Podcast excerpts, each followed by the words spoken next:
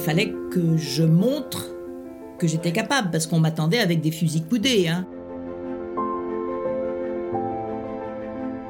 Et même les confrères sont pas toujours euh, si contents de voir arriver euh, deux femmes qui commencent un petit peu à euh, bouger les codes, à exister.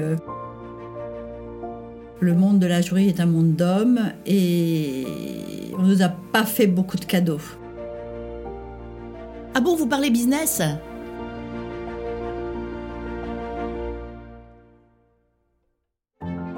Les femmes de la joaillerie sont passionnées et cultivées, intelligentes et créatives, bosseuses et imaginatives. Elles sont brillantes. On imagine le monde des bijoux comme un secteur léger et opulent. La réalité est autre. C'est un monde qui exige l'excellence dans tous les domaines, un monde de travail acharné, des artisans d'art aux mains de fées aux groupes internationaux à la puissance supranationale. Le monde des bijoux, c'est aussi une certaine image de la France qui s'impose depuis le XVIIe siècle. Et dans ce monde protéiforme, les femmes ont dû se sertir une place. Et elles ont réussi parce qu'elles sont brillantes.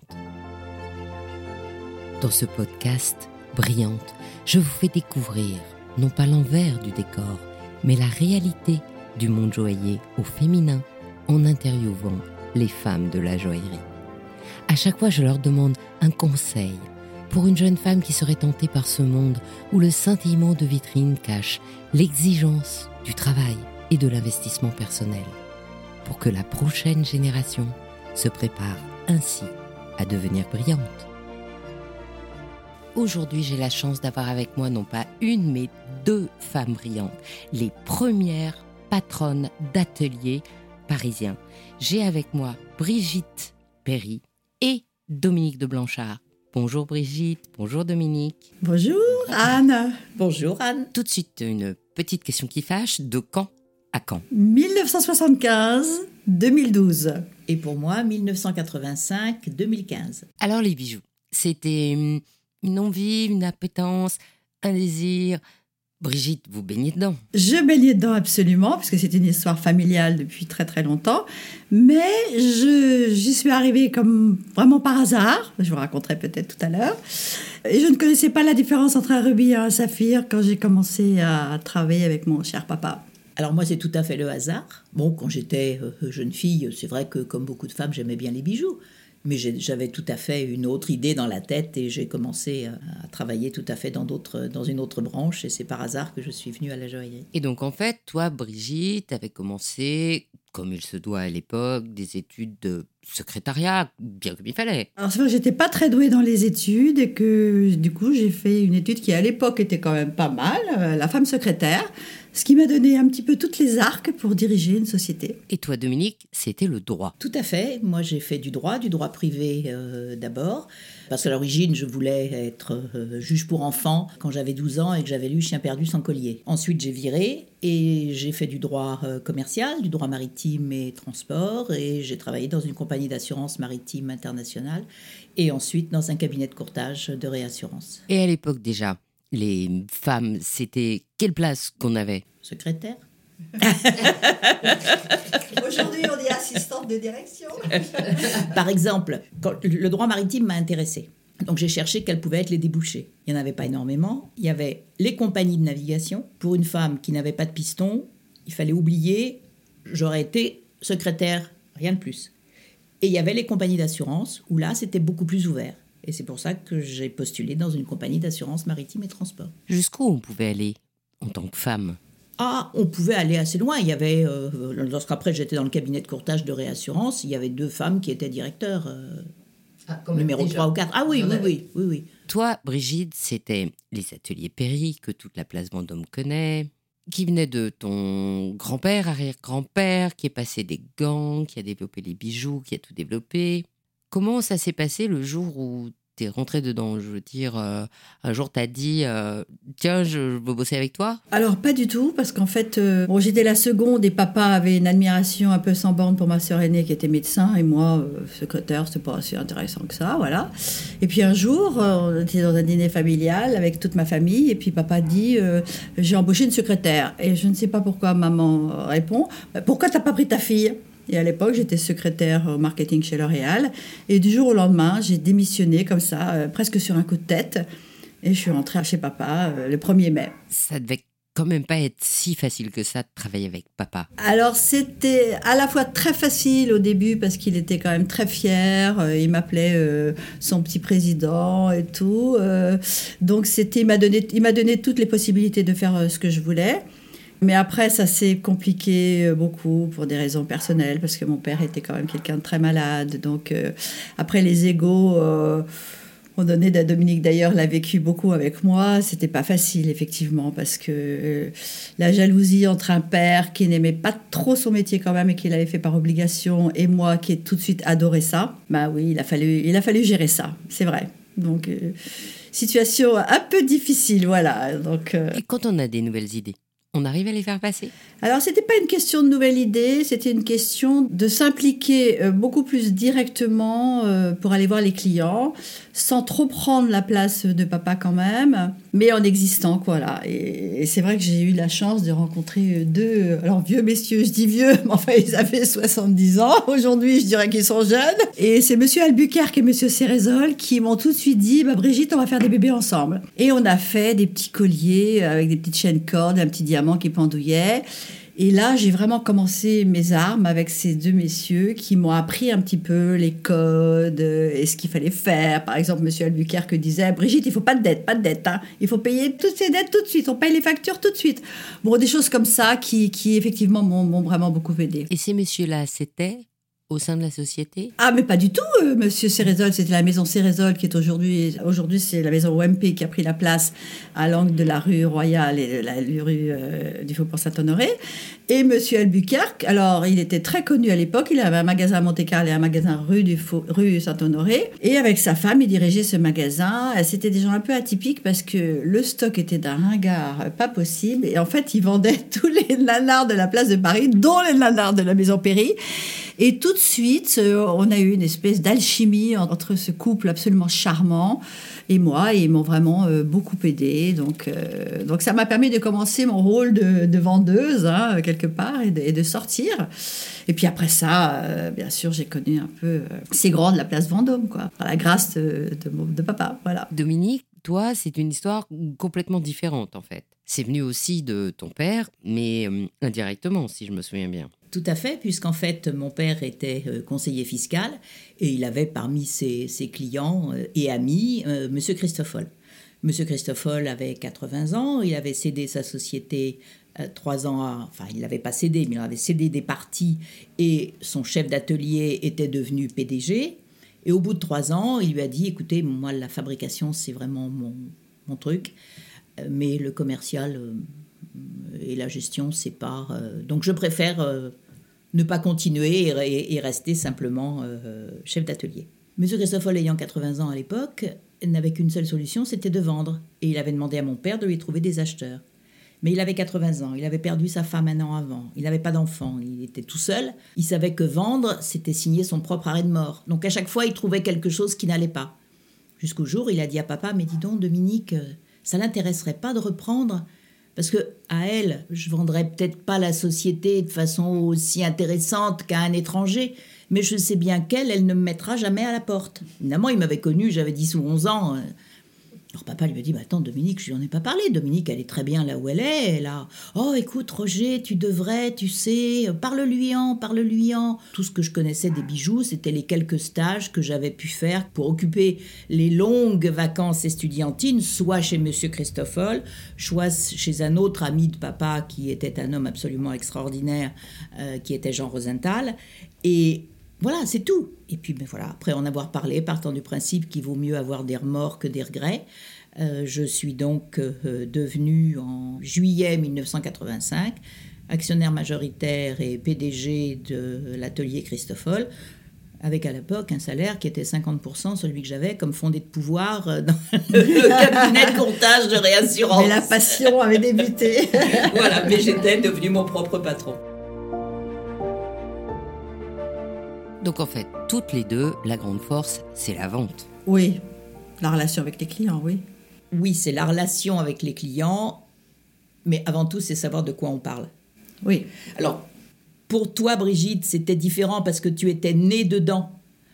Pour moi, il fallait que je montre que j'étais capable, parce qu'on m'attendait avec des fusils coudés. Hein aussi bien les confrères euh, que, que les clients qui ne pouvaient pas avoir confiance dans cette euh, ouais, un métier personne qui, était absolument pas connue. On était, comme disent les Normands, j'étais un Orzin.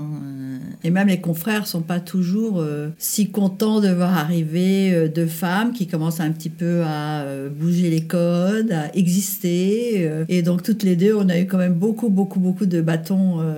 Hein, voilà, on n'a pas été très, très cool avec nous, disons. Voilà. Bon, c'est ce qui nous a rapprochés d'ailleurs toutes les deux. Bon, alors, on raconte un truc? Ah bah oui, pourquoi pas. alors on raconte qu'en fait c'était à la foire de Bâle. Euh, à l'époque, il y avait un stand qui s'appelait la promotion joaillerie de Paris où il y avait huit fabricants et quatre lapidaires. Et bien sûr, il y avait à l'époque des fabricants qui avaient, euh, qui étaient beaucoup plus connus que nous parce qu'ils étaient, euh, pas connus, mais disons que Dominique avec l'histoire de Monsieur Christoffel, moi avec l'histoire de papa, euh, les autres étaient, étaient, disons, comment on veut dire Dominique? Nous, on, était des petits. Voilà, on était des petits, ils étaient plus gros, ils, ils étaient, ils étaient dans l'air du temps, voilà. Et nous, on était, soi-disant, les deux vieilles ringardes. Donc c'est vrai qu'à la foire de Bâle, moi j'arrivais, bah, toi dix ans après t'arrivais, et on nous a vraiment donné les clients les plus foireux, euh, euh, des informations fausses, euh, des ricanements à droite à gauche, etc., etc. C'est vrai que nos bureaux étaient côte à côte, donc en fait, à l'époque on n'était pas très amis, mais, mais on était quand même en communion toutes les deux à se raconter des choses.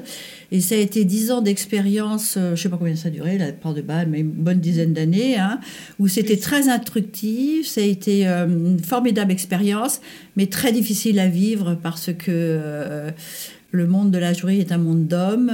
On ne nous a pas fait beaucoup de cadeaux. Et la chose qui est le plus incroyable au jour d'aujourd'hui, Dominique, c'est que ils ont tous fait faillite ou ils se sont fait racheter. Et les deux seuls qui avaient l'histoire, puisque Perry date de 1875, Dominique c'est 1830, euh, avec des archives extraordinaires, avec des histoires extraordinaires. Eh ben, on nous a traités de ringardes pendant dix ans, et au jour d'aujourd'hui, je crois que toutes les deux, on peut être vraiment très très très fiers de notre parcours, de notre amitié, et je pense que c'est vrai d'être aujourd'hui là, toutes les deux, pour raconter ça, et que les générations futures connaissent, parce que j'ai découvert qu'un peu aujourd'hui, on est quand même un tout petit peu oublié par la jeune génération qui arrive et qui quelquefois ne connaissent même pas le nom des ateliers Perry ou des ateliers Christoffel.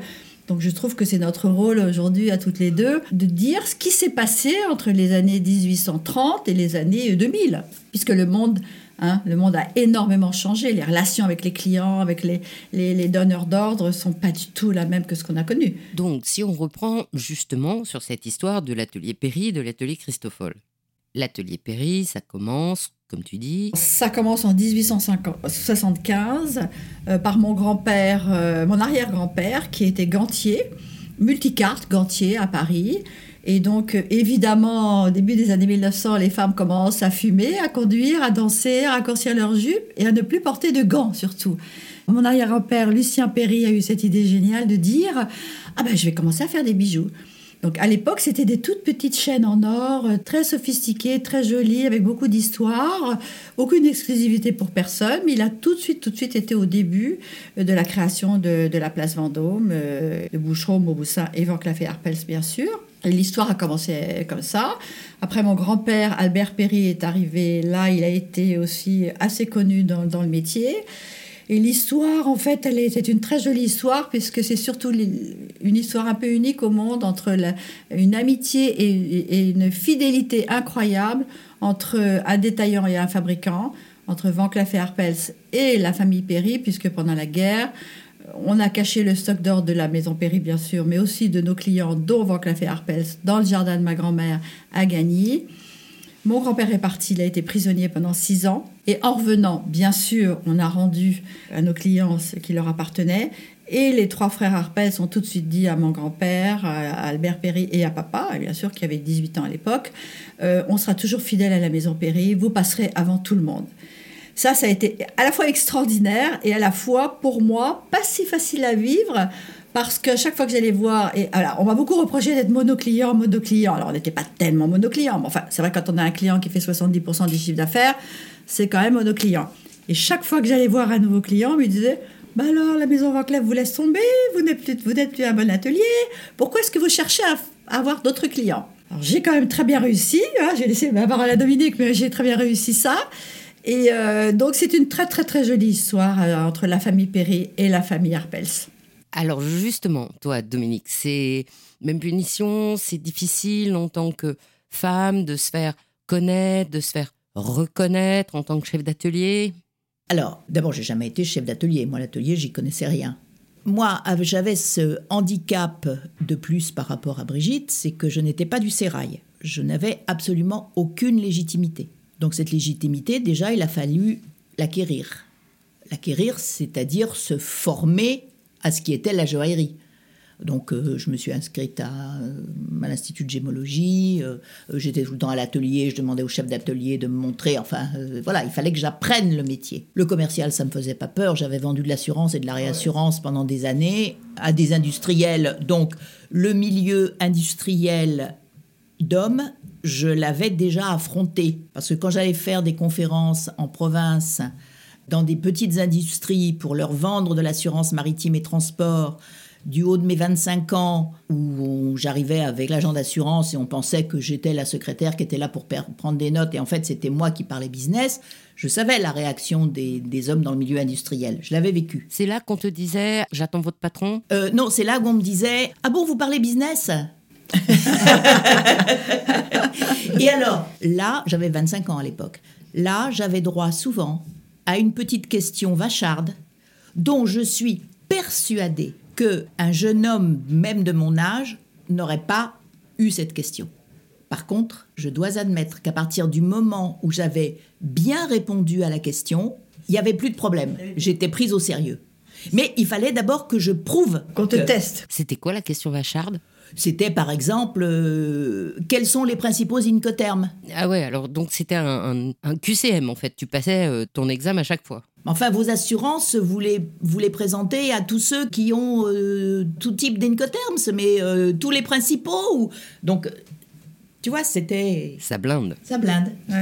Donc, j'étais blindée de ce point de vue-là pour les réactions des clients. L'autre avantage et aussi inconvénient qu'on avait, Christophe par rapport à Brigitte, c'est que on avait un nombre beaucoup plus important de clients. Il faut savoir qu'à l'origine, l'atelier Christophol était un atelier de bijoux pour hommes et de bijoux sacerdotaux. Donc pour les ecclésiastes, les églises, etc. Avec, euh, il y avait encore d'ailleurs dans les archives euh, des dessins de croix, de croix d'évêques, euh, de bagues d'évêques. Et puis ensuite, il était devenu un atelier de création et fabrication travaillant pour les marques. Monsieur Christoffel avait énormément travaillé pour l'horlogerie suisse. Il avait énormément fait de bracelets montres en or pour des marques comme Vacheron Constantin, Gégère Lecoultre. Et c'était vraiment à la fois un atelier bijoux et accessoires. Et puis ensuite, il avait développé un peu plus la création et la fabrication pour les marques. Alors je dis la création et la fabrication parce que même lorsqu'en 85 j'ai repris, il faut savoir que beaucoup de marques françaises encore faisaient travailler en création leurs ateliers sous-traitants. Tous les ateliers sous-traitants de joaillerie et de haute joaillerie parisiens avaient un ou deux dessinateurs en interne. Voire trois ou quatre. Voire trois ou quatre pour les plus importants, qui allait proposer des dessins à la maison Cartier, à la maison Boucheron, euh, à la maison Chaumet, à la maison Van Cleef, à la maison... Alors bien sûr, chacun des dessins était créé dans l'esprit de la marque à qui on allait les montrer. Mais ça, par exemple, c'est une chose qui a totalement disparu avec les marques françaises. Oui, maintenant, ils ont leur créa en interne, l'atelier de joaillerie ou de haute jo au moins est en interne. Ils ont un atelier en interne assez important selon certaines marques, mais pas tous. Mais évidemment, ils ont tellement grossi que maintenant, ils font travailler... Euh, à l'époque, je crois euh, qu'ils avaient deux ou trois ateliers de haute joaillerie qui travaillaient pour eux. Aujourd'hui, c'est pas deux ou trois, c'est 15 ou, 15 ou 20, hein, selon chacun sa spécificité, etc. Donc ça aussi, ça a complètement changé. Et donc, à l'époque, tout reposait sur vous, en fait. Sur nous et, aussi sur, leur, euh, sur leurs équipes en, interne. Hein. Mais la, la, plus grande, la plus grande différence que l'on peut voir, c'est que la création était partagée. Maintenant, des ateliers indépendants qui sont création et sous-traitant des marques, il n'y en a plus beaucoup. Ceux qui existent encore travaillent en partie pour l'export parce que ce sont les marques étrangères qui demandent de la création française. Oui, ça c'est un grand changement. Donc c'est pour ça que, si je me souviens bien, la condition pour reprendre l'atelier, c'était que le chef d'atelier reste. Ah, mais moi, c'était absolument. Euh, d'abord, c'était Gilbert Robert était un homme extraordinaire avec qui j'ai qui avait des connaissances, qui avait un goût qui était euh, absolument extraordinaire, il n'y a pas d'autre mot. Et moi, c'était la seule condition que je mettais. Parce que, il faut, il faut être clair, pendant deux ou trois ans, l'or, les pierres auraient pu entrer, sortir sans que je sois capable de voir quoi que ce soit même si M. Christoffel, mais M. Christoffel, euh, il avait 80 ans, il pouvait euh, d'un jour à l'autre malheureusement disparaître. Et si je me retrouvais toute seule avec un chef d'atelier que je ne connaissais pas bien, enfin tout, tout était possible. quoi. Et c'est vrai que dans ce métier, la confiance est une chose primordiale dont on ne peut pas se passer. Et en l'occurrence, pour elle, Dominique, c'était quelque chose de, de fondamental. Surtout qu'il ne faut pas oublier que pour aller voir les clients, parce qu'on avait à l'époque en face de nous des gens qui étaient des gens du, métier. Pour certains clients, il n'était, on avait un commercial, j'en dirai deux mots tout à l'heure, euh, on avait un commercial, mais pour certains rendez-vous, c'était le chef d'atelier qui y allait. Pourquoi? Parce que lorsque le rendez-vous avait lieu avec le client, en face de nous, on avait quelqu'un qui connaissait bien la joaillerie et on discutait technique. Moi, pendant un certain nombre de temps, j'ai pas été capable de discuter technique. Mais moi non plus, Dominique. Hein. Parce que moi, pareil, j'arrivais à 25 ans, j'avais jamais été à la cheville, je ne savais pas ce que c'était qu'un boc-fil. Euh, j'étais absolument incapable de, discuter technique. Hein. Il y avait aussi un super chef d'atelier chez toi? Oui, bien sûr. Complètement différente.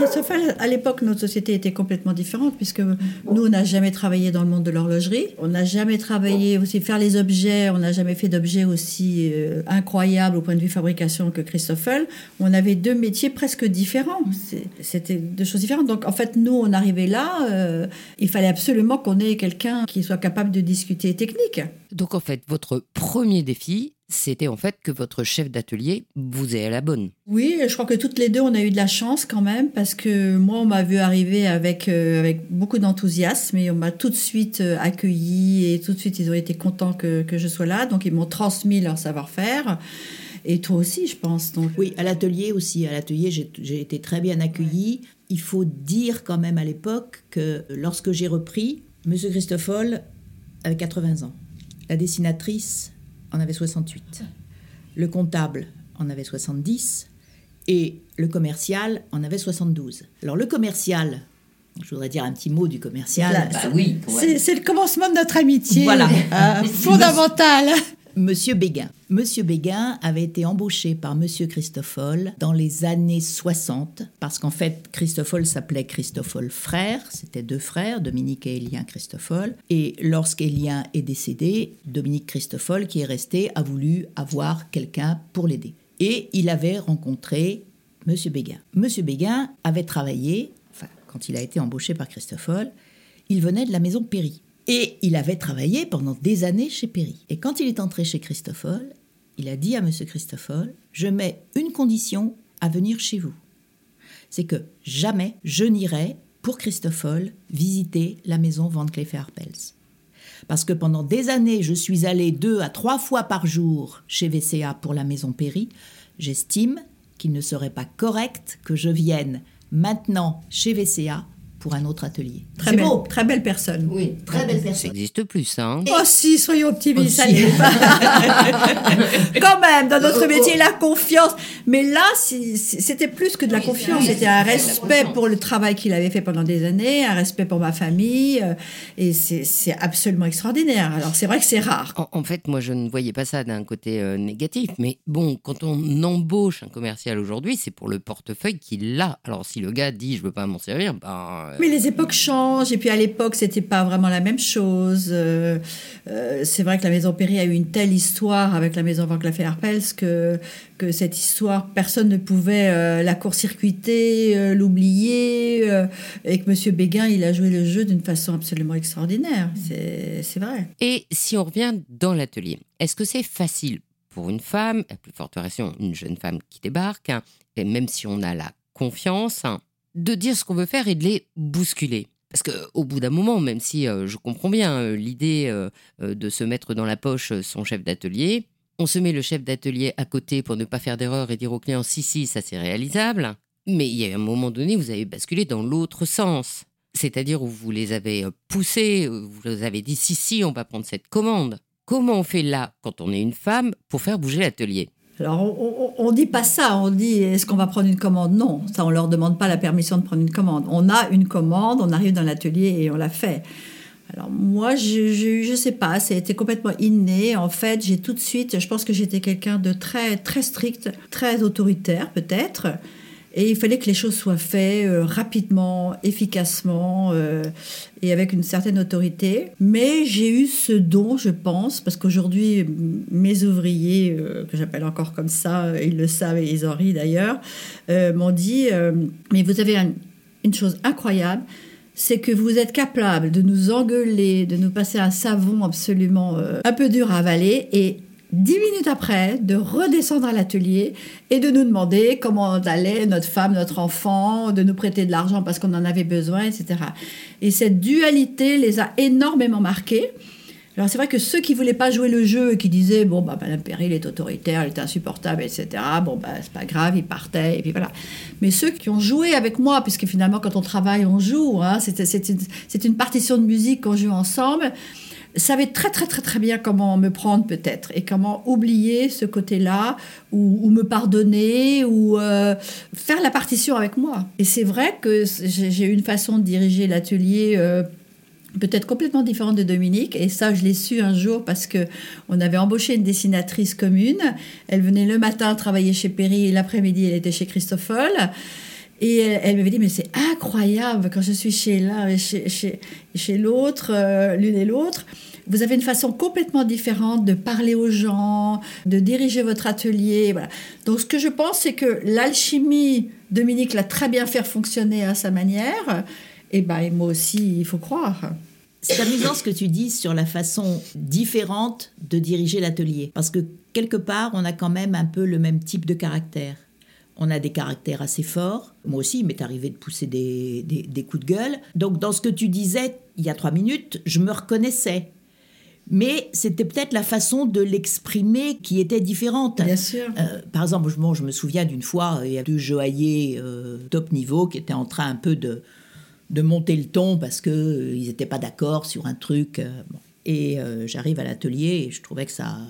Alors je commence à leur parler et puis euh, je dis, mais euh, évidemment, euh, vous n'êtes pas d'accord, mais enfin c'est normal parce que vous savez, à votre niveau, vous êtes des artistes, tous les OJ4 euh, ont un goût artistique, enfin bon.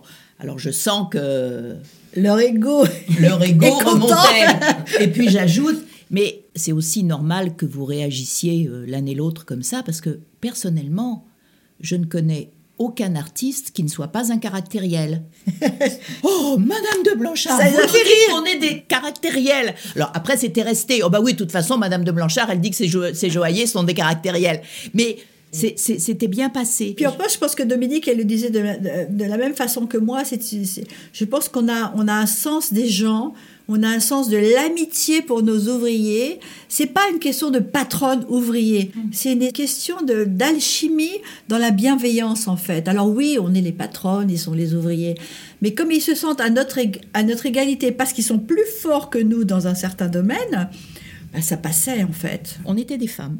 Et on est arrivé à une époque où il y a eu, de façon générale, un changement de mentalité dans les TPE, PME. On a commencé à voir, parce que il faut bien quand même reconnaître que, disons, euh, avant les années 70, euh, euh, il y avait quand même un patriarcat Terrible. dans le monde, où que ce soit, hein, dans le monde de la petite industrie, assez marqué. Je vais vous raconter une anecdote. Première foire de bal à laquelle je vais. Monsieur Christoffel était, était toujours là. Donc, il n'y avait, avait pas de téléphone portable, mais sur le stand, on avait un téléphone. Le premier jour, on vend trois pièces. Qu'est-ce que je fais le soir? J'appelle l'atelier. Le chef d'atelier n'était pas là. J'appelle l'atelier et je dis au chef d'atelier, mais voilà, on a vendu telle pièce, telle pièce et telle partage, pièce. C'est le partage en Bon. fait. Le lendemain, pareil, on vend deux pièces. Le soir, je rappelle. Et le soir au dîner, Monsieur Christoffel me dit Tu sais, tu ne devrais pas dire aux gens de l'atelier On a vendu cinq pièces en deux jours. Alors je dis Mais Monsieur Christoffel, pourquoi vous. Pourquoi au contraire ils vont, ils vont être contents. euh, Ils ont travaillé pendant des heures et des heures sur ces pièces. Oui, mais tu comprends Si tu leur dis que les pièces sont vendues, après ils vont te demander de l'augmentation. Oui, et nous, on fonctionnait pas comme ça en fait. On fonctionnait sur l'affectif.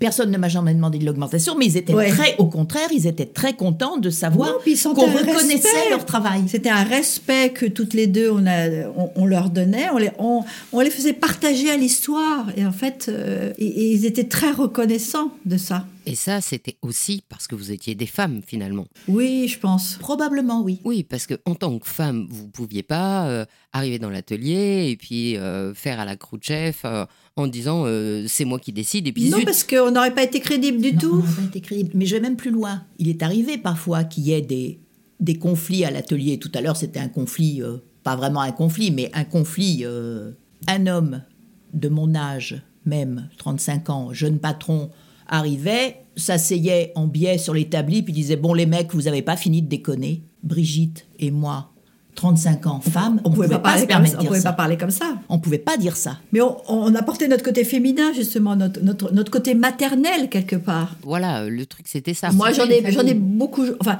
joué, pas consciemment, mais inconsciemment, c'était dans ma nature. Et en fait, euh, moi, j'ai réussi à faire travailler dans l'atelier un, un Marocain avec un, un Tunisien. Et au début, ils se parlaient pas, ils se détestaient, et maintenant, ils sont euh, frères de sang, peut-être. Et bon, c'est des choses comme ça que je pense avec notre, euh, notre tact, notre patience, euh, euh, ben, qu'on a réussi à faire. Tout en étant quand même et tout en gardant la réputation, effectivement, parce que je sais que moi je j'ai eu aussi cette réputation d'être quelqu'un de, de sévère, de, Mais moi, on m'a remercié. pas facile. On m'a euh, remercié un jour de ça. oui. On m'a dit quand on attend vos pas dans l'atelier, tout le monde rentre. euh, voilà. hein, dès qu'on vous entend arriver. Et un jour, il y a même un ouvrier euh, qui m'a dit euh, Mais madame, euh, surtout continuez à nous engueuler comme ça parce que ça nous fait beaucoup de bien. J'avoue que j'étais un peu euh, surprise. J'ai dit Ah bon? C'est un peu maîtresse d'école quand même. Dit oui, oui, oui, mais c'est comme les enfants, ça nous fait beaucoup de bien. euh, surtout, ne perdez pas cette habitude. Bon, c'était, sympathique d'entendre ça.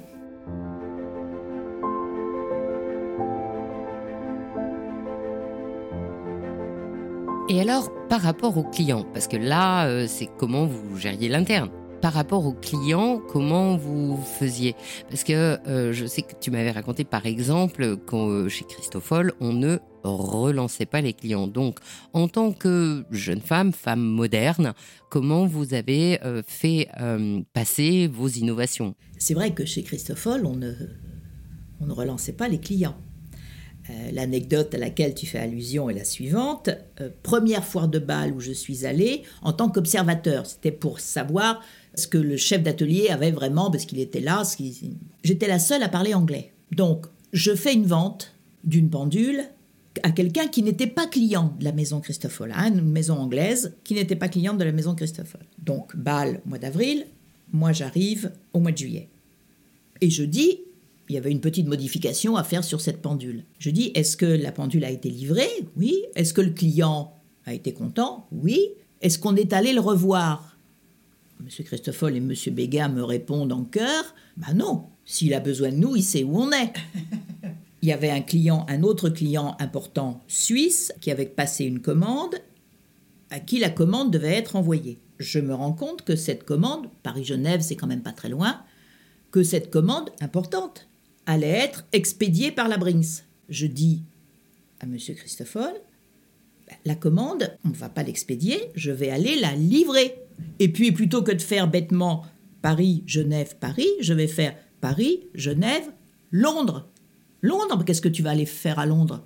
Je vais aller voir déjà un client qu'on avait déjà, et puis je vais aller voir le nouveau client. Euh, lui dire qu'on est là, lui montrer des dessins. euh. Et puis à Genève, c'est pareil, je vais emporter des dessins. Ah, parce que tu crois que parce que tu vas emporter des dessins, on va te passer des commandes. Et je crois que toute ma vie encore, je les reverrai tous les deux lorsque je suis revenue. Alors, t'as eu des commandes? Même pas enlever son manteau, voilà. Non, non, j'ai pas eu. Ah ben on t'avait bien dit. D'accord, j'ai pas de commande. Mais pour le client suisse, on doit étudier ceci, ceci ou cela. Pour le client anglais, on doit étudier ceci, ceci et cela. Et le client anglais est devenu dans les années suivantes l'un de nos plus importants clients.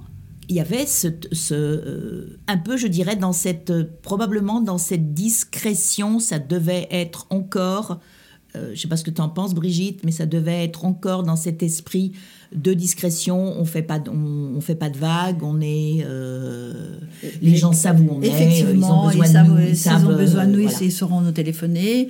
Et puis, c'est plus comme aujourd'hui. Les clients étaient extrêmement fidèles. Donc, euh, ils avaient un fournisseur, ils ne changeaient pas de fournisseur. Donc, ils avaient besoin de quelque chose, ils appelaient systématiquement leur fournisseur. C'était c'était une autre époque, mais l'époque, elle a vite évolué, elle a vite, euh, elle a vite changé. Toi aussi, tu as été euh, démarché, à part le fait qu'on te disait comment ça, euh, vous n'êtes plus client avec VCA, euh, et tu as démarché aussi? Euh, oui, ben moi j'ai tout de suite voulu aller voir les clients. J'ai tout de suite dit à papa, ben moi je veux voir les clients, je veux sortir, etc. Ben, j'ai frappé aux portes. Alors moi j'avais un nom très connu, donc c'était plus facile puisque papa m'avait présenté un petit peu à tout le monde, bien sûr. Mais je voulais lui laisser sa place, donc lui il gardait la place Vendôme, surtout Van Cleef, Herpels, Boucheron et Mauboussin à l'époque. Et moi j'ai commencé à attaquer avec les, avec les petits clients. Et puis après j'ai pris le relais euh, très vite euh, des, des clients. C'est vrai que ça a tout de suite bien accroché et je pense que le, le plus important avec un client, c'est la confiance. Et dans ce métier, la confiance se gagne très très lentement.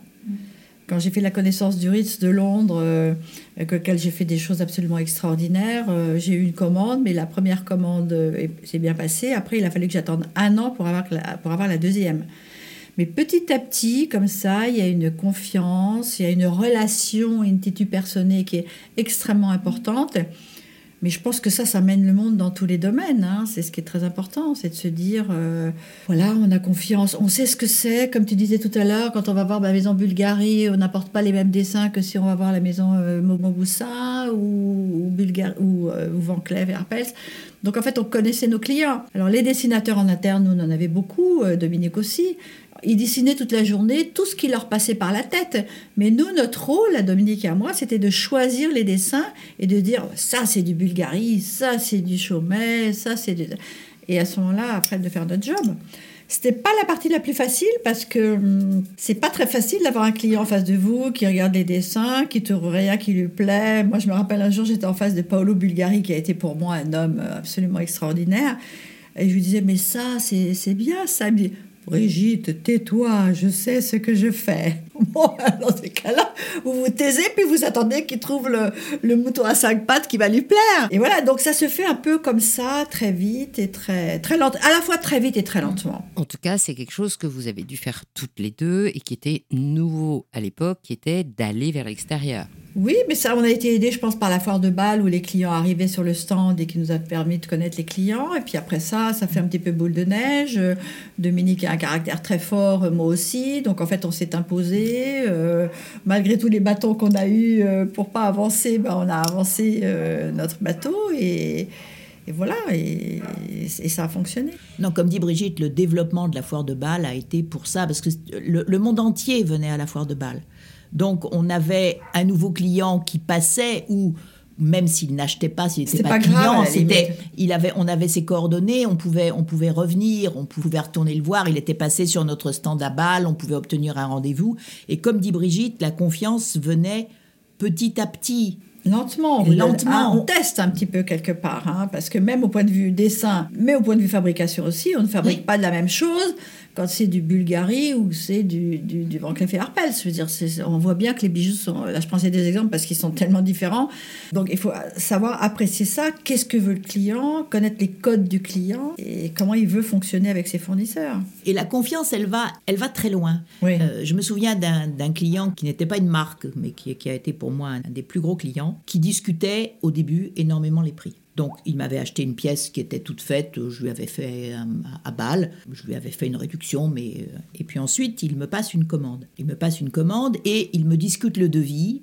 J'accepte de descendre et je descends trop bas. Je livre la pièce au devis, mais je perdais de l'argent. Mais bon, il me repasse une deuxième et une troisième commande, je fais mes devis normalement. Bon, il discute un petit peu le prix, mais... Et puis, peut-être un an après, il me dit, vous savez, je vais vous dire quelque chose. Il y a une chose que j'ai énormément appréciée. C'est que dernièrement, vous m'avez dit, ah ben oui, mais là, je descends pas plus bas parce que si je descends plus bas, je vais y laisser de l'argent. Il me dit, la première pièce que vous m'avez livrée, vous y avez laissé beaucoup d'argent. Je lui dis, oui, c'est vrai que je voulais livrer au devis, mais que euh, elle m'a coûté plus cher, bien plus cher. Et il me dit, j'ai apprécié. Mais ce que j'ai apprécié encore plus, c'est que dans vos devis suivants, vous n'avez pas essayé de rattraper votre perte. Et ça, ça n'a pas de prix, ça. Parce que ça, on a, ga- on a tout gagné avec ça. Et c'est vrai que ce soit Dominique ou moi, mais les, moi, les clients ont été extrêmement fidèles quelque part. Et ça, c'était une époque. C'est plus l'époque. Oh, Oh, ça je pourrais pas dire. Enfin, jusqu'à les dernières Non. années, si les clients ont toujours été fidèles, mais mais il y avait le- les, les rapports n'étaient plus Non, les c'est pas- rapports alors, plus les mêmes. Pas une question de fidélité. Non, là, c'est pas parce que nous, on était fidèles, mais on était créateurs quand même. Donc la création nous appartenait. On la facturait pas. C'était quand même cadeau. Et on était, euh, on était beaucoup plus impliqués que les ateliers d'aujourd'hui dans la création. Et excusez-moi l'expression, mais la création, c'est tout ce qu'il y a de plus jouissif dans le monde de la fabrication et de la monde du bijou. Parce que c'est extraordinaire d'avoir un rendez-vous avec, euh, avec les marques ou avec les petits clients, peu importe, euh, et de voir comment on va faire plus gros, plus petit, du rouge, du vert, etc. De, de participer à la naissance de ce bijou. Ça faisait partie aussi d'une espèce de, confiance, de, communion avec les clients qui était très intense. Et donc, ils avaient confiance dans le goût de Dominique ou dans le mien ou dans mon jugement. Et ça, si aujourd'hui on avait à diriger un atelier, on serait toutes les deux très malheureuses, je pense. Moi, je vais vous citer un autre cas. Ça fait pas partie de la confiance, mais ça fait partie du changement un petit peu de mentalité. Nous avons toutes les deux dirigé des sociétés qui étaient des petites sociétés indépendantes. On faisait des devis détaillés, c'est-à-dire qu'on mettait, euh, il y avait tant de métal, il y avait tant de pierres. euh, bon. Actuellement, les devis qui sont demandés, c'est plus du détail, c'est de l'ultra détail. Puis c'est même. euh, Oui, oui, la c'est- dé- c'est- c'est- pour, l'une pour des moi, c'est de la folie. L'une des dernières années, donc avant 2015, puisque j'ai vendu en 2015, je fais un devis pour une maison de la place. On nous demandait déjà de mettre le nombre d'heures par telle catégorie de joaillier avec le coût horaire. Sur cette pièce qui était très difficile, j'avais des heures d'un joaillier à 180 euros de l'heure et des heures d'un joaillier à 130 euros de l'heure. Les services de la maison m'appellent en me disant Madame de Blanchard, nous avons un problème avec votre devis. Un joaillier, un OJ4 à 180 euros de l'heure, ça n'existe pas. Je suis désolée, mais moi j'en ai un. D'ailleurs, vous voyez bien que dans le devis, j'ai OJ4 180 euros 100 heures, et puis en dessous, j'ai OJ4 euh, 100 heures à 150 euros. Ah oui, mais euh, un OJ4, c'est 150 euros, pas plus. Je n'ai pas bougé, je n'ai pas eu la commande. Trois mois après, on me redemande un devis, même type. Qu'est-ce que j'ai fait? Eh bien, j'ai menti Bien sûr. dans mon devis. Pas Je n'ai pas mis 100 heures à 180 euros, j'ai mis 180 heures à 100 euros. Mon devis est passé. Elle est où la logique? Le total, c'était le même. Elle est où la logique? Et je suis désolée, j'en avais parlé à l'époque avec le directeur de, la maison, euh, quand je lui avais dit, vous savez, votre dernier devis, j'ai menti. Oh, Madame de Blanchard Je lui ai dit, mais excusez-moi, mais nous sommes des sociétés indépendantes. Nous, nous avons le droit de gérer notre société comme nous le voulons. Si on se plante, ben ça, c'est notre problème. À partir du moment où le devis total vous convient, pourquoi nous imposer des taux horaires. Surtout que les ouvriers sont quand même tous très très différents. Donc les OJ4, il y, y, a différents stades dans, dans le fait d'être OJ4. Donc il y en a un qui va être à 180, l'autre à 150, l'autre à 120, etc. Et je trouve que de nous dire... Et puis en plus, il y en a un qui va être plus rapide. OJ4, c'est déjà le top Ah, c'est le top du top. Ah, OJ4, c'est top du top. Mais c'est surtout que les, les, ouvriers, ils ont beau être OJ4, il y en a un qui va aller plus vite en faisant, je dis n'importe quoi, une bague, euh, parce qu'il est baguier et qu'il sait comment ça fonctionne. L'autre, on va quand même lui donner une bague parce qu'on n'a pas d'autres commandes. Mais il va pas mettre 100 heures, il va en mettre 120, bien sûr, puisqu'il n'a pas trop l'habitude de faire des bagues, etc. Donc c'est à nous de faire notre sauce interne pour que le devis à la finale soit correct et que les clients soient contents. Mais au jour d'aujourd'hui, on a affaire à, un fonctionnement que je trouve absolument, que moi je pourrais absolument plus du tout. Euh, enfin, je pourrais pas donner la caution à ça. Si vous voulez, si on me dit, bah, bah ça c'est 120 heures, ça c'est 200, ça c'est 150. Mais attends, la logique c'est quoi? On ne on sait même pas quel est l'ouvrier qui va faire ça. Dans quelle société? Un jour, j'ai prêté euh, mon chef d'atelier qui est allé travailler dans une autre maison. Alors évidemment, il était au J4, etc. Mais et, quand il m'a dit, mais madame, le niveau des OJ4 dans cette société où j'ai travaillé, parce que j'ai rendu service à un ami, etc., mais ça n'a rien à voir avec nous. Ça n'a rien à voir. Donc il faut comparer les choses comparables. Et je pense que quand on a affaire à la maison Christoffel, qui est la reine de la de l'horlogerie, ou quand on a affaire à la maison Perry, qui est la reine des commandes un peu moins haut de gamme, entre guillemets, mais avec plus de best-sellers, etc., on peut pas réagir pareil. Et on peut pas leur donner les mêmes taux horaires. Et ça, malheureusement, au jour d'aujourd'hui, on met trop les gens et les sociétés dans des cases. Allez, c'est bien formaté, une belle petite case comme ça. Et un jour, quand j'ai fait une, une visite d'atelier euh, dans l'école de banque Lafayette Arpels, c'est une, une, dame qui était banquière et elle m'a dit euh, Mais madame, vous, on ne peut vous mettre dans aucune case. Bah, c'est ça la beauté de la création, de, des relations avec les gens. C'est justement de casser les codes, de casser les, cases, mais en restant euh, logique, euh, vendable euh, et intelligent. On a affaire actuellement beaucoup, enfin pour, pour certains, pas pour tous, hein, mais pour certains, on a beaucoup affaire à une industrialisation de la construction du bijou. Or, ça, ça marche très bien pour tout ce qui est l'access. Access, oui. Mais pas la haute joaillerie. Mais pas pour la haute joaillerie.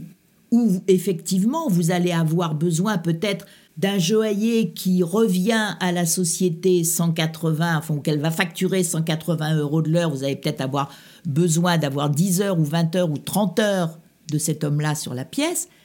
Mais si vous ne les avez pas, votre pièce n'aura pas le même raté, impact. ça veut dire que parce que qu'est-ce qu'il y a dans un bijou C'est un charme, c'est un volume, c'est une façon de faire. C'est Et si on met pas l'excellence, ah, ben, il n'y est pas. Donc on va pas mettre quelqu'un qui ne peut pas donner ça à ce bijou. Donc peu importe que celui-là, il soit même à 200 euros de l'heure, c'est pas grave.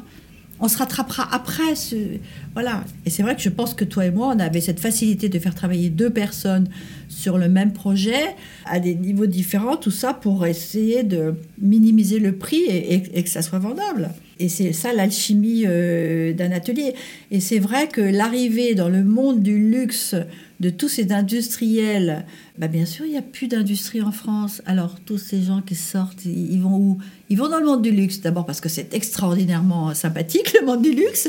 C'est de la beauté à l'état pur. Mais ils nous mettent les codes.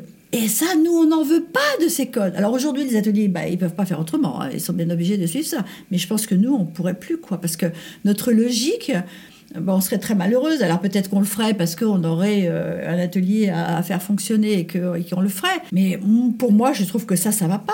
Il faudrait redonner aux ateliers une certaine puissance dans la discussion, dans le dialogue, et faire ça avec tout le monde de l'industrie qui veut des cases, des tableaux, des prix fixes, et puis pas en changer, etc. Ben, on est obligé de biaiser, nous, par derrière. Euh, comment est-ce qu'on peut faire d'autre?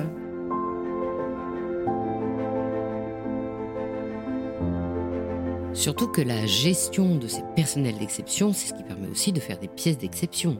Comme ton super méga tapis à je ne sais plus combien de pierres précieuses pour le sultan du Brenheim. ah bah oui, le tapis. Ah euh, ouais, ça, ça, genre, tout le monde me reparle du tapis, là, parce que je crois que là, il, Écoute, est- il est... Il n'y a pas grand monde qui a fait un tapis quand même. Un tapis de Mais là, il est, dans, il, est, il est exposé dans un musée en Arizona actuellement. Alors, pour ceux qui n'iraient pas en Arizona, raconte l'histoire du fameux tapis du sultan du Brunei. Alors, j'avais un client qui me commandait euh, beaucoup, beaucoup de pièces. Et une année, à Bâle, j'avais la reproduction euh, d'un petit fauteuil Louis XVI, grand comme ça. 10 cm donc. Voilà. Et pour euh, montrer qu'on pouvait faire d'autres petits meubles comme ça, la dessinatrice avait peint un décor. Et sur ce décor, il y avait un petit tapis, 5 cm de long, 2 cm et demi de large.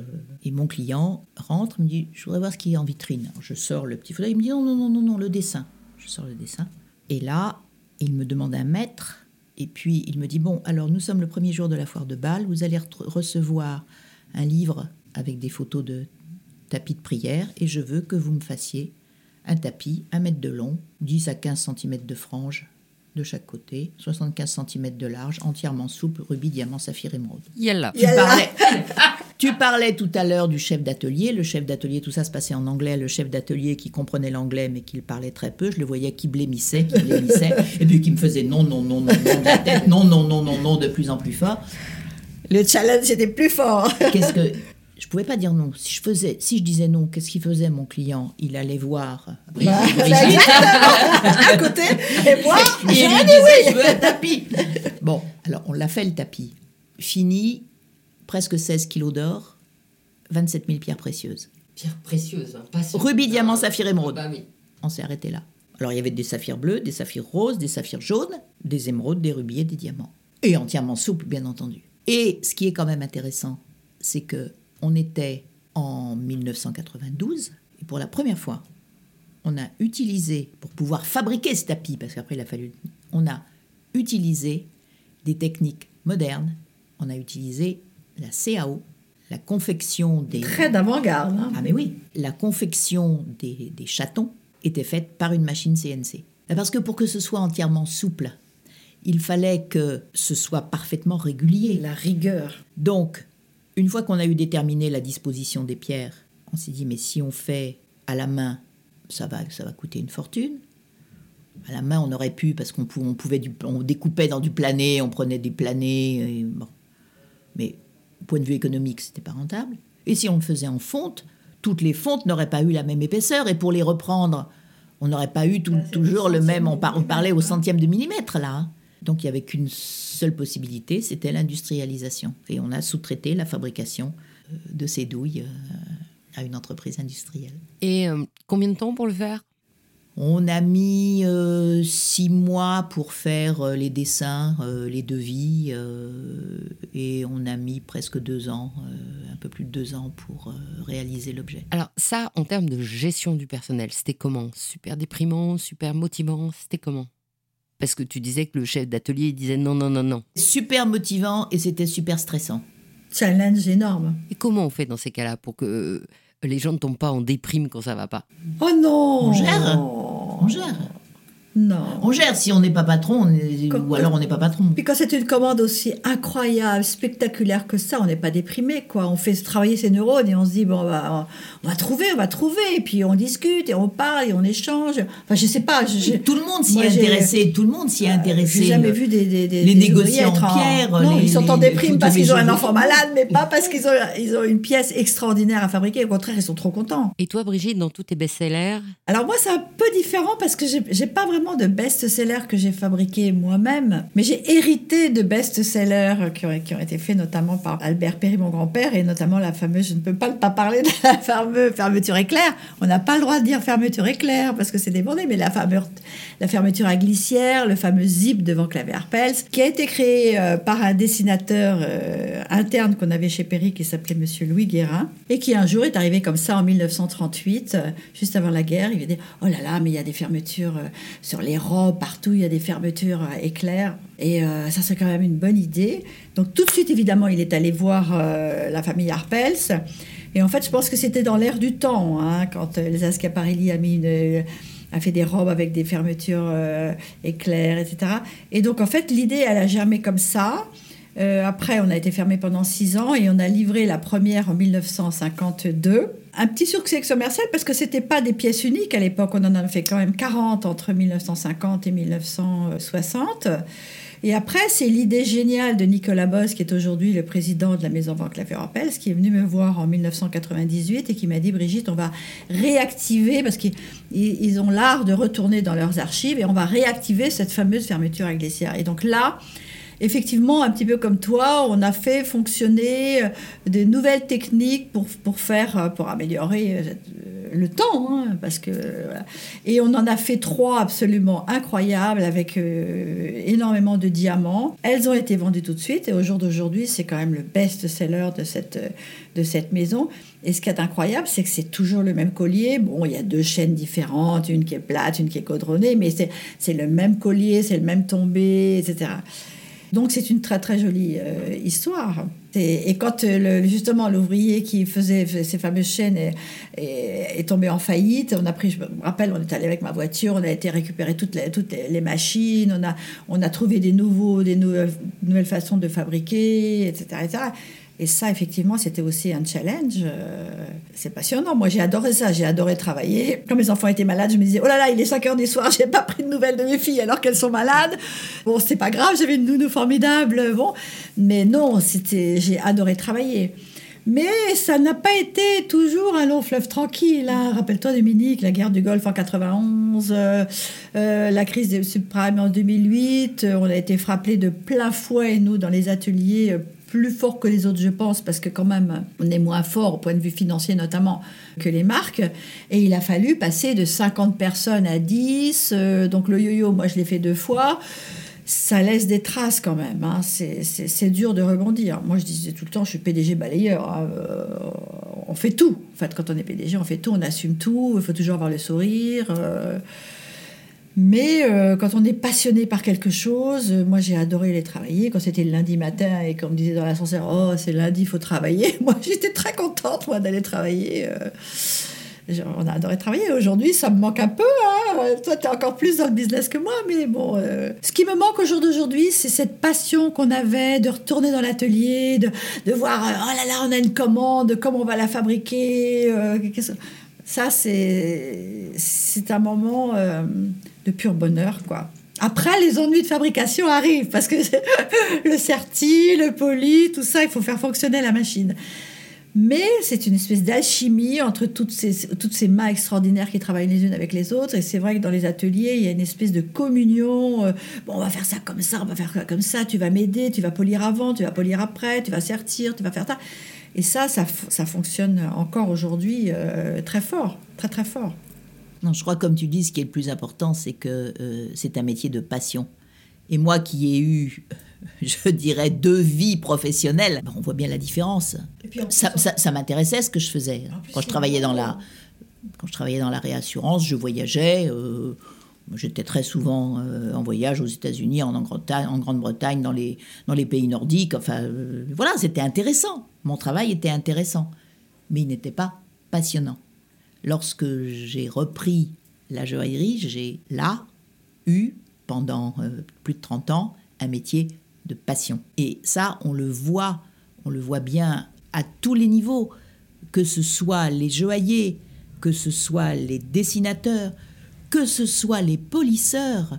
On oublie très souvent dans nos métiers le métier du poli. Il faut quand même savoir que un mauvais poli, une mauvaise reprise de poli peut complètement détruire une pièce.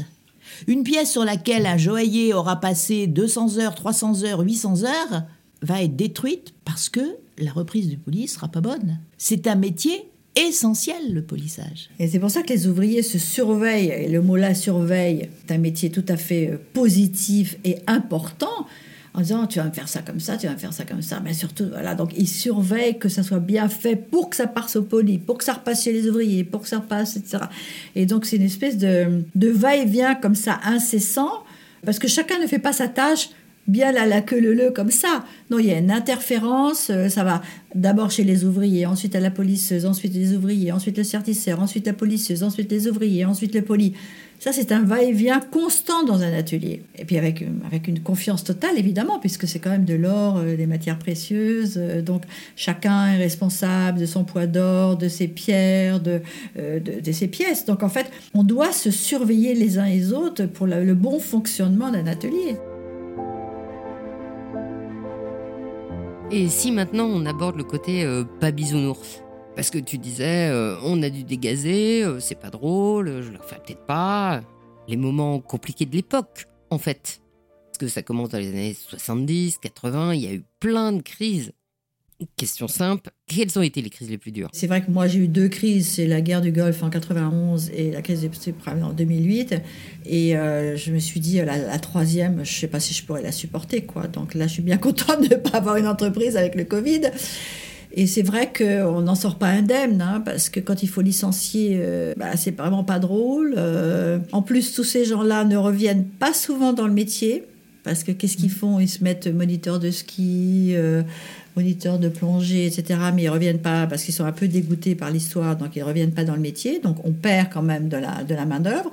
Cette main-d'œuvre est très difficile à trouver, puisque pour être un bon certisseur, un bon fondeur, un bon polisseur, bah, il faut au moins 10-15 ans d'expérience. Et que donc c'est un moment euh, très difficile, humainement parlant, euh, à faire. Et puis après, on se retrouve avec une société euh, bah, qu'il faut quand même faire tourner. Donc, euh, bah, quand on est euh, à la tête d'une entreprise comme ça, bah, on, se met, on se met au boulot hein, et on devient, euh, comme je dis, PDG balayeur. On ouvre la porte, on fait le coursier, on, on essaye de survivre, on garde les rares troupes qui restent avec nous, on essaye de leur remonter le moral.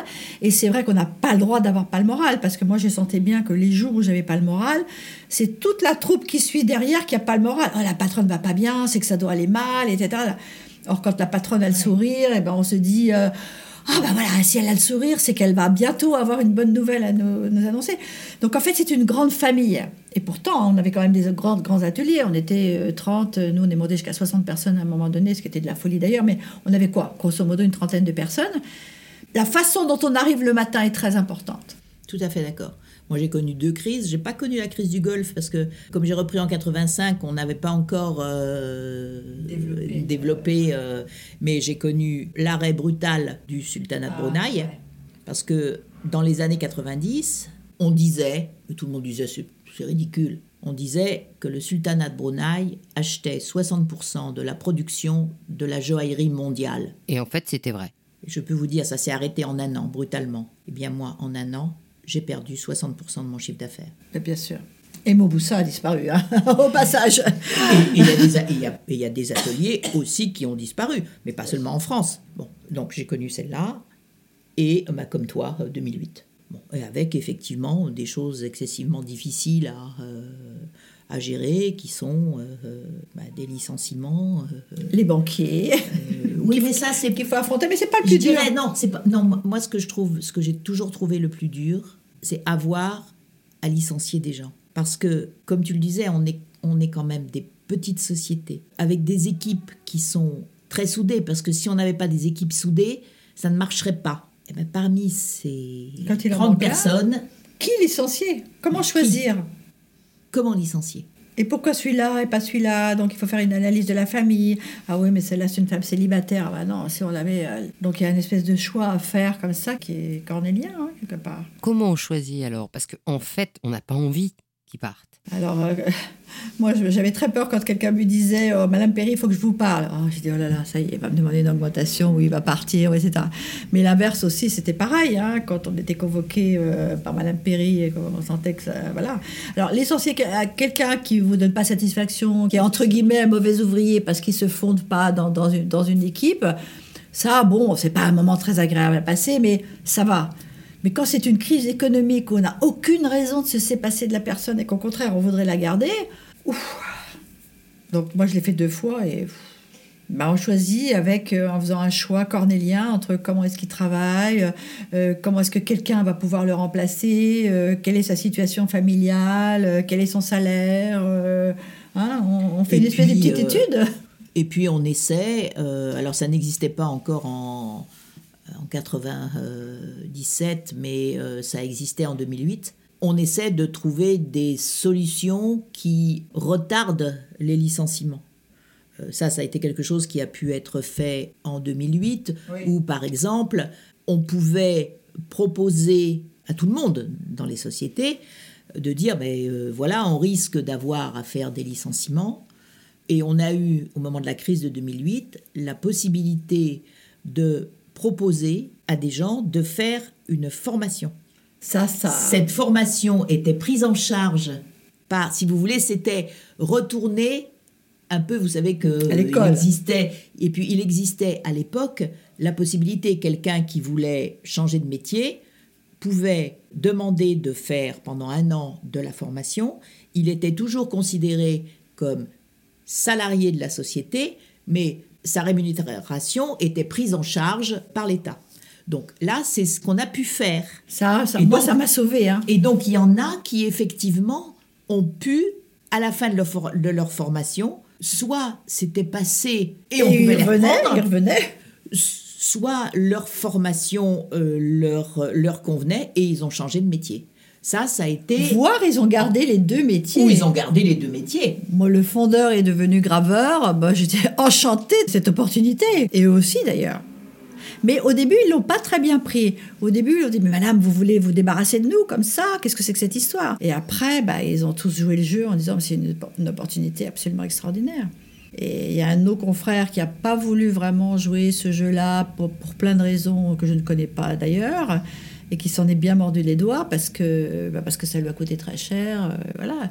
Merci à l'État français d'avoir fait ça. Quoi. Et à la Chambre syndicale qui nous a vraiment, moi j'appelle la Chambre syndicale la BJOP, qui nous a énormément aidés euh, à cette époque-là. Et ça, ça n'existe plus. Si. Si, ça existe encore. Ah bah oui, Ah si, oui, si, si, le, si. le- le- le quota formation, au contraire, ça, n'a- ça ne fait qu'augmenter. Et entre cette époque-là et aujourd'hui, quelles autres conditions ont énormément euh, changé, pour lesquelles euh, tu recommencerais pas, pour euh, tu ne le ferais plus? Bah, moi, je trouve que c'est le fait qu'à partir de l'an 2000, il y a eu un énorme problème de propriété intellectuelle, justement, avec les dessins, et qu'on a retiré aux ateliers la création. Pour moi, ça a été un coup dur. Et en fait, les clients n'ont absolument pas voulu, je ne sais pas pourquoi d'ailleurs, ils, ils ne voulaient plus qu'on soit créateur. Donc, ils préféraient avoir les dessins euh, ailleurs, ou alors ils l'internalisaient euh, dans leurs ateliers, ce que je peux tout à fait comprendre. Mais c'est vrai que pour nous, euh, ça a été vraiment. euh, bah, je pense que pour toi là. Et d'ailleurs, on, a on a été les deux dernières à garder des dessinatrices en interne. Moi, jusqu'à la fin, j'avais une dessinatrice.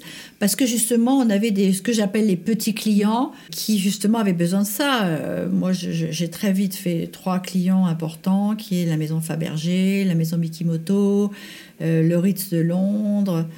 Et eux, ils avaient vraiment besoin de, création. Et là, on jouait encore la partition, euh, et c'était formidable.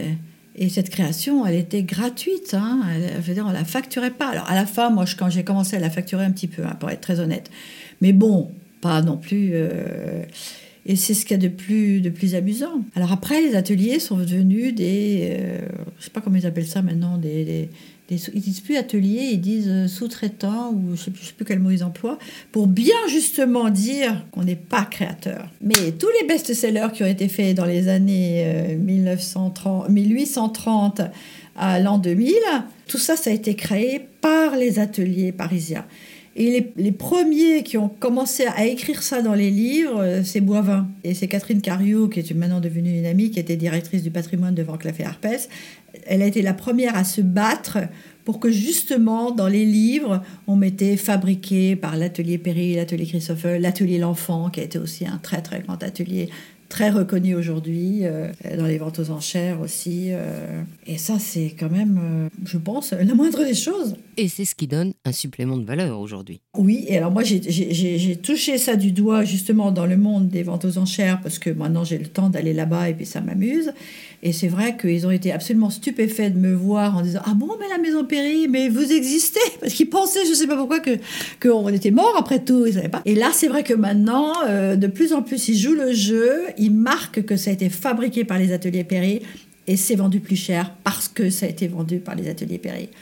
Et ça, euh, moi, euh, mon ego est très content quand même pour ma famille, parce que c'est vrai, c'était, c'est, une, belle histoire de création. Du coup, ça veut dire que tu avais dans tes archives les archives de la place Vendôme. J'avais les archives de la place Vendôme, j'avais les archives des dessins. Et c'est ce que j'ai vendu avant que l'effet Herpès, quand j'ai vendu en 2012. En fait, j'ai vendu l'atelier, les archives, et ils m'ont fait un contrat de 5 ans pour travailler dans, le- dans leur école des arts joailliers de la place Vendôme. Et ça, c'était... Voilà, alors j'ai- un petit pincement au cœur parce que mes archives, c'est franchement, hein, Dominique, c'est magnifique. C'est magnifique, c'est extraordinaire. C'est dommage que ça soit dans des, dans des coffres forts et que personne ne les voit. Mais euh, quand je dis personne, parle du public, hein, je parle pas des gens en interne, mais euh, parce que on avait, moi j'avais 60 000 dessins, je crois. Donc c'était. Et en fait, euh, ma famille les avait laissés comme ça parce qu'on n'y faisait pas attention, dans des caisses, euh, plein de poussière, etc. Et j'ai passé mes des heures, alors pas moi parce que j'avais pas le temps, mais euh, à les trier, à les classer, à faire des livres, à savoir qui c'était, euh, etc. Et ce sont des pures merveilles. C'est un moment euh, unique au monde que de, de- que, que de pouvoir feuilleter des, les dessins. Et alors, effectivement, moi je dirais en plus, que, en plus de ça, c'est que ça assure la traçabilité. Yes Or, la traçabilité à l'heure actuelle, on ne parle que de ça. N'existe plus. Pratiquement. Elle n'existe plus ou, ou elle est. Ou, euh, elle est euh, Elle est un peu. euh, Prenons, prenons un exemple. Pendant un certain nombre d'années, certaines maisons de la place, quand vous étiez un de leurs ateliers fabricants, vous donnaient leur poinçon de maître et sur les bijoux que vous, atelier indépendant, fabriquiez, vous ne mettiez pas votre poinçon de maître, mais le leur. Pas souvent fait ça. hein. J'essayais de résister. maisons- oui, oui, oui, mais- de résister. Mais certaines maisons le faisaient. Oui. À une époque, la maison Boucheron l'a fait. Christophe Foll avait beaucoup travaillé pour la maison Boucheron. Et dans les années 90, j'ai un rendez-vous avec Alain Boucheron. Et je vais à mon rendez-vous, comme ça ça m'a pris, avec sous le bras un des classeurs de dessins que la maison Christoffol avait fabriqué pour la maison Boucheron. Et je dis à monsieur Boucheron, tenez, ah, si ça vous amuse, euh, voilà des dessins d'une époque où ni vous ni moi, ni- vous, vous n'étiez pas encore euh, le patron de la maison Boucheron. Et alors là, il a été sidéré. Il a appelé euh, son directeur de fabrication en disant Mais voilà, mais il dit ça, vous allez regarder, je suis sûr que là-dedans, il y a des choses dont nous, nous n'avons pas les archives. Bien sûr. Et effectivement, donc je lui ai laissé bien évidemment le classeur, dont ils ont fait des, des T'as copies pris un risque. hein. dont ils ont fait, dont ils ont fait des, des- des copies. euh, et ensuite, il m'a dit effectivement, on a retrouvé des dessins de pièces dont nous savions que nous les avions vendues telle ou telle année. Alors, c'était bien sûr des pièces uniques, tout ça. Mais comme sur ces pièces-là, à l'époque, la maison Boucheron nous avait demandé de mettre leur poinçon de maître, mais que ce n'était pas fabriqué chez eux, Ils ne savaient plus qui avait fabriqué cette pièce-là. Et grâce à ça, ils l'ont retrouvée. Et quelque part, c'est important parce que euh, quand ça a été fabriqué par une maison, il faut retrouver l'ADN. Et souvent, les ouvriers qui les ont faits sont encore là. Et on ne peut pas faire travailler alors, plusieurs personnes alors, sur, une pièce unique. Au bout d'un moment, à la fin, notamment à la fin, il faut qu'il n'y ait qu'un seul ouvrier qui travaille avec lui euh, sur la pièce. Et chaque ouvrier a sa façon de faire. Et chaque ouvrier reconnaît son travail quelque part. hein. Il a un œil. Et donc, en fait, dans le métier, il est évident que quand il faut réparer un bijou, eh ben, on l'envoie à l'atelier qui l'a fabriqué. Parce que euh, c'est évident. Il va avoir toute l'historique, comment ça a été poli, comment ça a été fait. Qu'est-ce que... Et ça, c'est très important. Et il a été question notamment qu'on supprime les poinçons de maître. Et j'espère que ça ne va pas arriver. Mais ceci dit, euh, comme maintenant les ateliers sont plus créateurs, que la limite, euh, ils suivent des ordres euh, pas à pas. nous, quand on avait une pièce de midi, qu'on allait la montrer quoi, trois, quatre fois avant de la livrer. C'est tout. Au jour d'aujourd'hui, chaque fois qu'ils font un emmaillement, ils vont la montrer. C'est un truc de fou, quoi. Franchement, je veux dire. Donc en fait, les ateliers sont beaucoup moins impliqués, responsables, euh, dans une certaine mesure, parce qu'ils sont trop guidés par des gens qui sont entre guillemets pas du sérail. Parce que quand on n'est pas ouvrier joaillier, on n'est pas du sérail. Hein. Quand on est directeur, c'est pas la même chose. C'est comme si moi on me demandait d'être dessinatrice. Ben non, je suis pas dessinatrice, je sais pas dessiner. Et ça, le poinçon de maître pour la traçabilité, c'est. Et pour les maisons de vente aux enchères aujourd'hui. Mais oui, pour tout. Pour et, tout. et puis pour Ça la traçabilité même chose. des maisons. Moi, j'ai beaucoup travaillé pour une maison américaine. Et quand vous travaillez à l'export, en, France, vous avez l'obligation de mettre le poinçon de maître. hein, sur le. Mais quand vous travaillez à l'export, vous pouvez faire ce qui s'appelle du sans marque. C'est-à-dire que vous déclarez aux organismes de la garantie que vous fabriquez un bijou qui va peser environ tant de grammes pour telle maison. Et quand vous avez exporté ce bijou, eh bien, vous redéclarez que vous avez exporté tel bijou à telle maison. Ce qui vous met tout à fait... Incognito. euh, non, non, mais ce qui vous met vis-à-vis de l'État et des droits Ah oui, de la, vis-à-vis de la garantie, douane. tout à fait, des douanes. Bon. Et j'avais un client américain qui voulait toujours du sans marque, pas de poinçon de maître. On, on gravait simplement son nom et France. Mais ce même client nous demandait de garder pendant deux ans un échantillonnage de tous les métaux que nous avions utilisés sur le bijou. Alors, un petit bout de plané, un petit bout de fil, un jet de fonte attaché à la fiche de fabrication. Voilà. Un petit saphir, un petit rubis, une petite émeraude Non, non, pour le la métal. couleur. Ah, le que métal. le métal. Que le métal. Que le métal. Puis un jour, quand même, au bout de quelques années, je leur ai dit J'aimerais bien que vous m'expliquiez. Parce que, d'accord, pour une pièce unique, vous n'en avez faire qu'une, vous allez toujours retrouver dans vos archives que c'est moi qui l'ai faite. Mais on vous fait aussi des pièces de série, et je suis persuadée que sur certaines pièces de série, on n'est pas les seuls à vous les faire. Donc, j'ai beau garder avec ma fiche de fabrication un échantillonnage, à partir du moment où vous entrez la pièce dans votre stock, comme il n'y a pas mon poinçon de maître, il n'y a pas le poinçon tête d'aigle, comme quoi c'est de l'or fabriqué en France, vous n'avez aucune traçabilité, vous n'êtes pas capable de savoir qui vous l'a fabriqué. Ah oui. À partir du moment où effectivement on a de plus en plus besoin d'avoir, et c'est normal, la traçabilité, vous pouvez avoir un jour un client qui euh, va venir vous voir en disant euh, bien en fait euh, ce bijou vous me l'avez vendu comme étant de l'or 18 carats, je l'ai fait tester, il s'avère que c'est pas de l'or 18 carats. Vous avez le poinçon de maître, vous savez qui est responsable de la fabrication et vous l'avez la traçabilité. Vous n'avez plus de poinçon de maître, vous n'avez plus de traçabilité. Alors avec la gravure, on peut, à, à la limite, quand il y a des numéros, on peut retrouver. Mais bon, c'est faire disparaître de l'histoire euh, le monde ouvrier quand même, l'atelier. Et or, l'atelier, c'est la base. Pourquoi nous faire disparaître comme ça? Ils ont besoin de nous, ils ont besoin, enfin, je sais pas, euh, tout le monde a besoin de tout le monde. Pourquoi faire disparaître tout un pan Et, ce pan, euh, surtout en France, où la joaillerie française est quand même la, plus belle et la, plus, la mieux fabriquée de la joaillerie au monde, pourquoi faire disparaître ça? Je ne comprends pas la logique. Alors, les choses vont, viennent, ça va, ça vient, etc. Mais je pense que les gens qui veulent faire disparaître ça au jour d'aujourd'hui font une grave erreur. Et justement, puisqu'il y a la traçabilité sur l'or, sur les machines, sur les pierres, etc., eh ben nous, nous, on veut qu'on disparaisse. C'est quand même curieux. Et surtout qu'on n'a pas des égaux très surdimensionnés. Hein. Qui connaît Brigitte Perry? Qui connaît Dominique de Blanchard? En dehors du petit monde bien serré du monde de la joaillerie. Personne, parce qu'on a joué le jeu, ma famille, Monsieur Christoffel et sa famille, à fond la caisse. On a été discret. On, on- c'est un métier où on a une, où on se tait, où on ne parle pas, où on ne sorte de mépris quand même, non?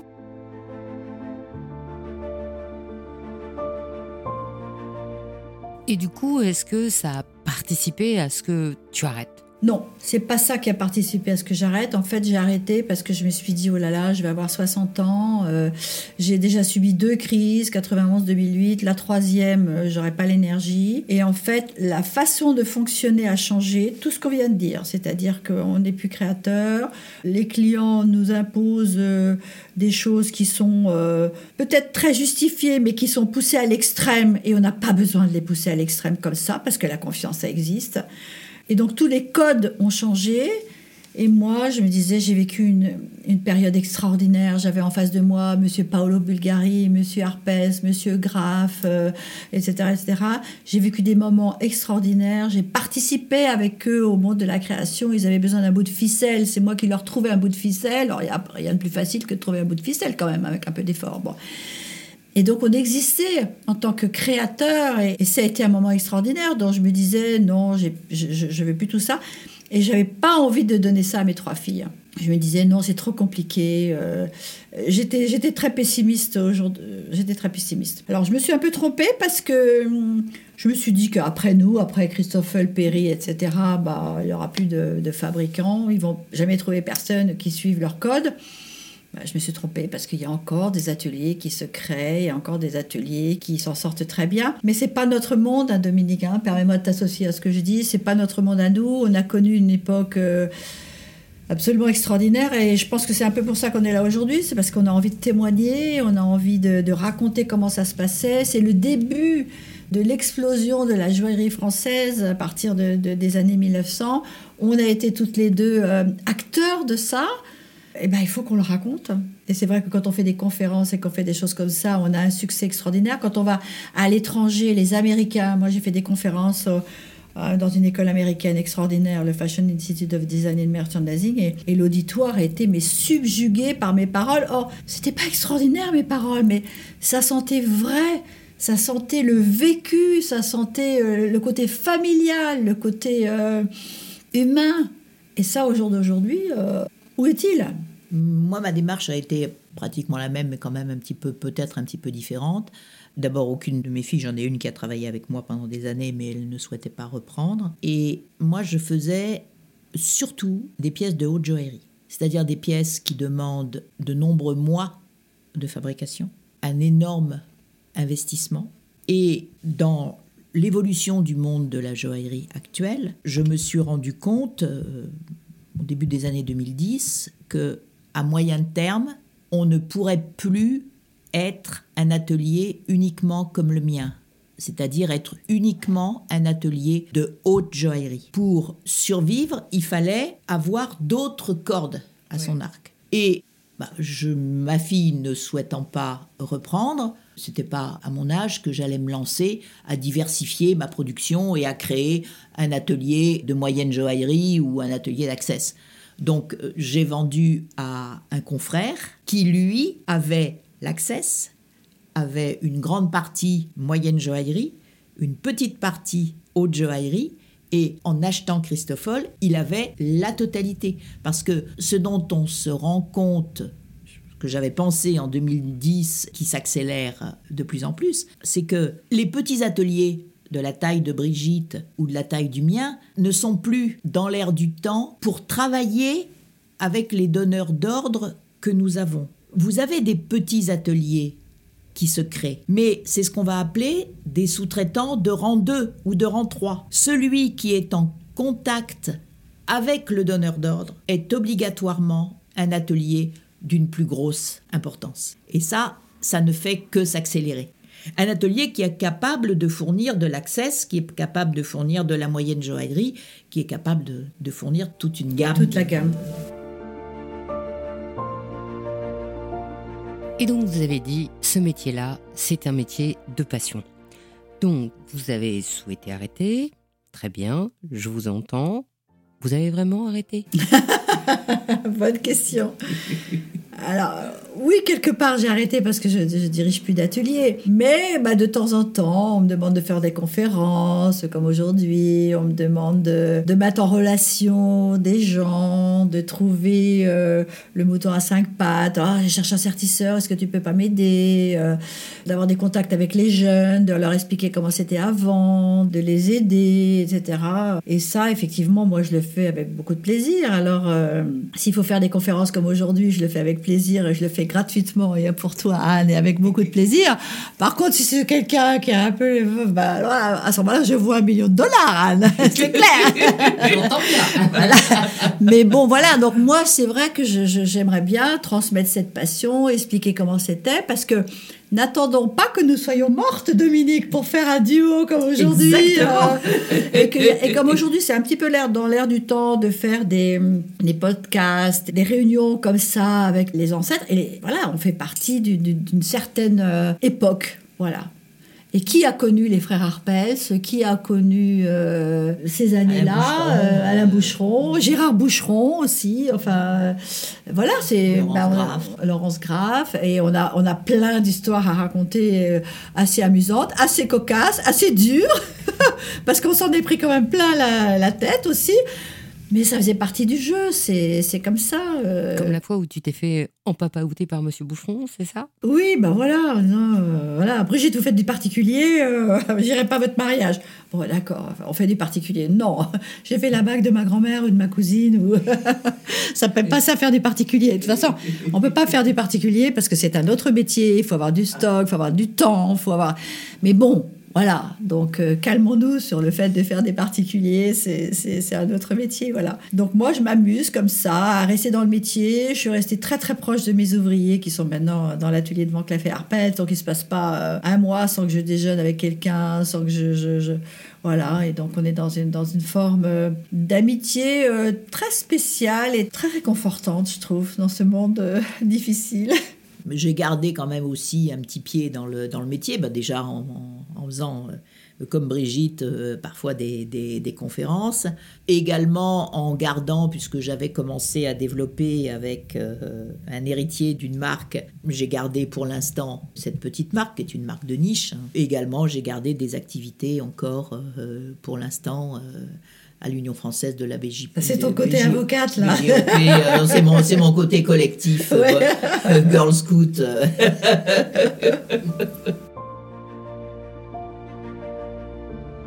Dernière question. Quel conseil vous donneriez à une petite jeune aujourd'hui qui voudrait faire comme vous? Le conseil, c'est de oser, c'est de pas s'arrêter sur un refus. Quand on a vraiment euh, ça dans le cœur et dans les tripes et qu'on a envie de le faire, il faut y aller, il faut oser. C'est pas facile, mais euh, je pense que le soleil lui pour tout le monde et qu'un jour ou l'autre, c'est ce que le conseil que je donne aux jeunes. Vous allez avoir le rendez-vous qui va faire que quelqu'un va vous tendre la main, etc. Et on peut jamais savoir quand ça arrive. Donc quand on cherche du travail ou quand on est malheureux dans un travail, etc., il y a un jour, vous allez rencontrer quelqu'un qui, qui va pouvoir vous aider, quelquefois d'une façon euh, très simple et très... Voilà. Parce que c'est la rencontre entre deux personnes qui fera que vous pourrez euh, avoir une vie passionnante. Oser entreprendre. Oser entreprendre. Oser entreprendre, ne pas, Ne pas être ne pas dire ah ben oui, mais si, euh, si je me casse la figure, eh ben oui, mais si, si je me casse la figure, oui, le risque, savoir que le risque, il existe, Ouais. il existe le risque de se casser la figure.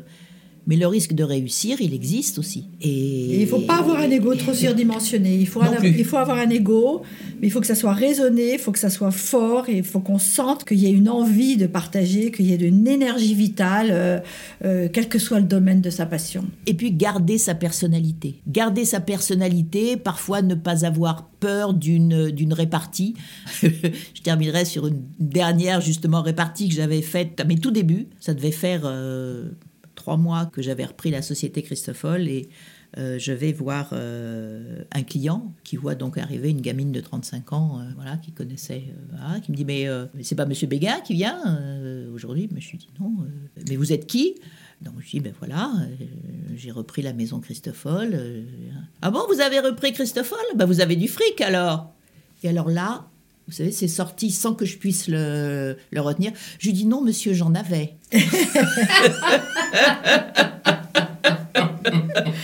faut savoir les boucher de temps en temps. hein.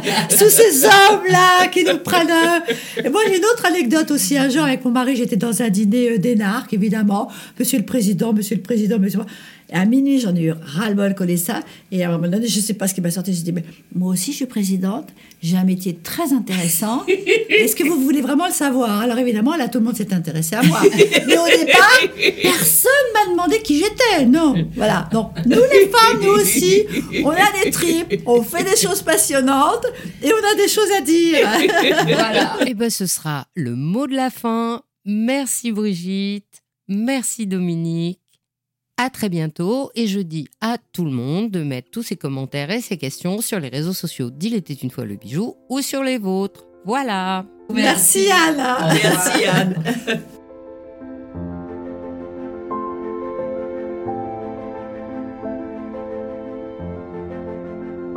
Merci d'avoir écouté Brillante. Je vous invite à me faire part de vos commentaires, de vos réactions, de vos envies ou de vos questions pour Brigitte Perry et Dominique de Blanchard sur les réseaux sociaux d'Il était une fois le bijou. Je suis Anne Desmarais de Jotan et je donne une voix aux bijoux chaque dimanche. Et si vous aussi, vous avez envie de faire parler vos bijoux et votre maison, je serai ravie de vous accompagner pour réaliser votre propre podcast de marque ou vous accueillir en partenaire dans mes podcasts natifs. Le podcast Il était une fois le bijou est en pleine préparation de son nouveau thème et je brûle d'impatience de vous le dévoiler. Mais il faudra attendre encore un peu. Notre prochain rendez-vous avec Brillante sera le 20 mars. Et la semaine prochaine, je vous retrouve sur le podcast Le bijou comme un bisou. Pour ne manquer aucun de nos rendez-vous du dimanche autour du bijou, abonnez-vous à chacun de ces trois podcasts sur votre plateforme d'écoute préférée et encouragez-moi en partageant l'épisode sur vos réseaux sociaux. Si vous êtes sur Apple Podcast ou YouTube, mettez de jolis commentaires, des pouces, des étoiles et c'est maintenant aussi possible sur Spotify. Et c'est ce qui permet de doper le référencement des podcasts. À dimanche prochain et soyez brillante.